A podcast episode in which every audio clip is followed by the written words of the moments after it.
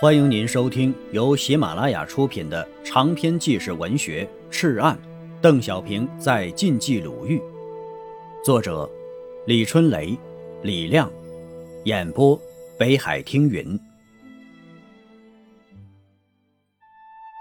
第一章：赤红对仓皇的探问。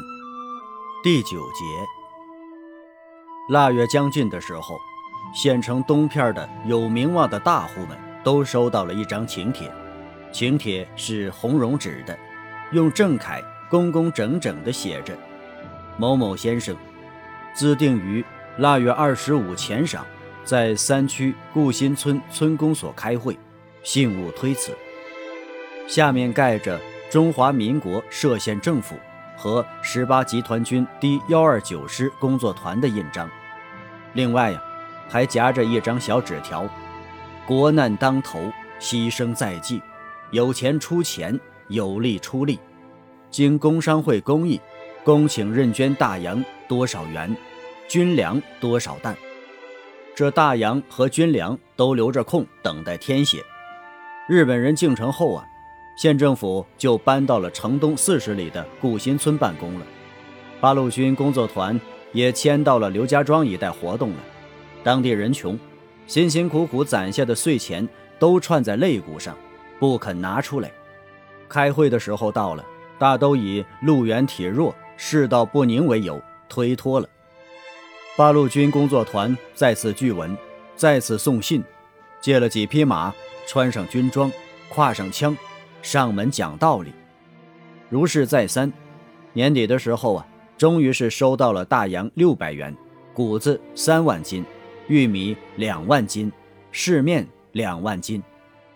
这城西的绅士座谈会是在偏城召开的，到会者二十三人。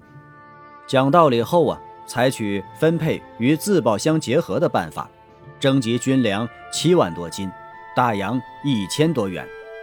林旺村乡绅赵玉明先生主动拿出了玉米两千斤，柿子炒面一圈半，约一千斤。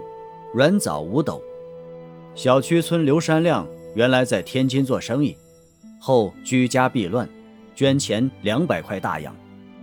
东路头村江姓财主是个开明人，不仅捐出了十支步枪，还欣然接受了认捐五千双军鞋的任务。